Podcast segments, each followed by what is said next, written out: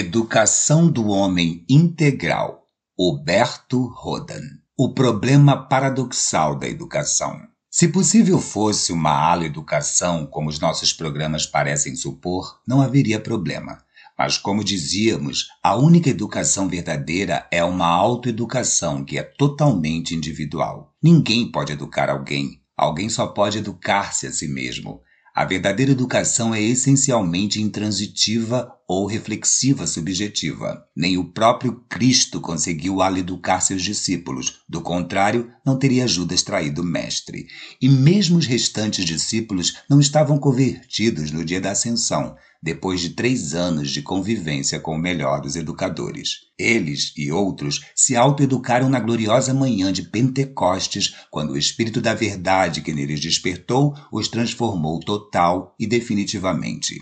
O que o mestre fez e que todo mestre pode e deve fazer foi mostrar o caminho no qual o discípulo se pode autoeducar. Mas nenhum mestre tem a certeza de que o seu discípulo siga esse caminho. O livre-arbítrio do homem é uma fortaleza inexpugnável, cujas portas não abrem para fora, mas só para dentro. Não é verdade que o meio bom faça o homem necessariamente bom, embora lhe facilite ser bom. E praticamente é apenas isto que o educador pode fazer para o seu educando, de maneira que o educador se limita a mostrar o caminho certo ao educando. Aqui, porém, entra em função um fator misterioso e dificilmente explicável.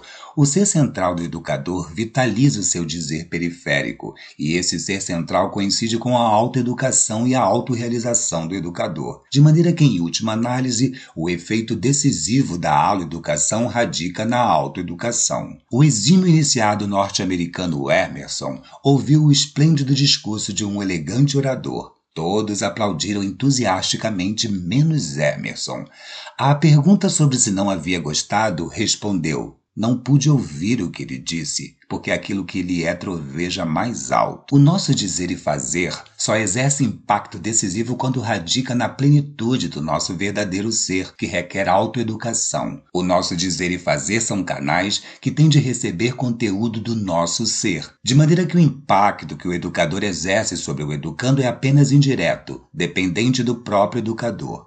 Os programas educacionais não podem contar com esse ser individual do educador, mas somente com seu dizer e fazer social. A educação moral, cívica e religiosa é, por conseguinte, uma aloeducação, cujo efeito é sempre problemático em face do livre-arbítrio do educando. Se no educando não existe receptividade e ressonância propícia, o melhor dos educadores não pode educar ou converter o educando. Pergunta-se se o educador pode produzir no educando essa receptividade e ressonância propícia. Diretamente, não. Indiretamente, Pode o educador despertar no educando potencialidades dormentes que melhorarão a receptividade dele. Praticamente toda a arte de educar consiste em descobrir despertar no educando essas potencialidades dormentes. Se isto é base filosófica, então consiste ela no conhecimento exato da natureza humana, que é fundamentalmente a mesma em todos os seres humanos. Mas ninguém pode conhecer a natureza humana alheia sem conhecer a sua natureza própria. Só um auto conhecimento profundo abre o caminho para o halo-conhecimento. A educação é, portanto, antes uma arte do que uma ciência.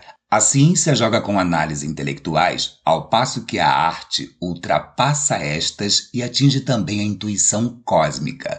O educador artista sabe auscultar e vislumbrar os imponderáveis existentes nas profundezas extraconscientes do educando. O talento analisa, o gênio intui. A análise do talento é medianamente consciente, ao passo que a intuição é misteriosamente ultraconsciente. Essa intuição do educador pode ser cultivada e aperfeiçoada através de experiência e vivência interna e externa. Programas meramente analíticos e técnicos não atingem a verdadeira alma da educação. De maneira que, em qualquer hipótese, a aloeducação externa recai sempre na autoeducação interna. É este o problema paradoxal da educação. Não existe nenhum caminho psicotécnico que resolva satisfatoriamente esse problema, que é antes um problema do educador e não do educando. O problema educacional é uma síntese orgânica de ciência e arte, que exige do educador plenitude de autoconhecimento e autorrealização. Como já lembramos, existe na física o processo chamado indução magnética,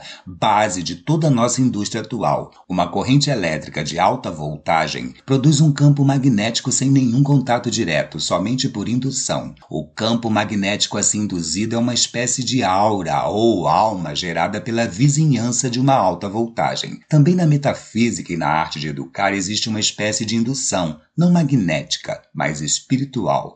Essa indução espiritual, porém, supõe a presença de um indutor ou educador. Somente a plenitude do educador pode transbordar em benefício do educando, e somente essa plenitude é que pode solucionar o problema paradoxal da educação.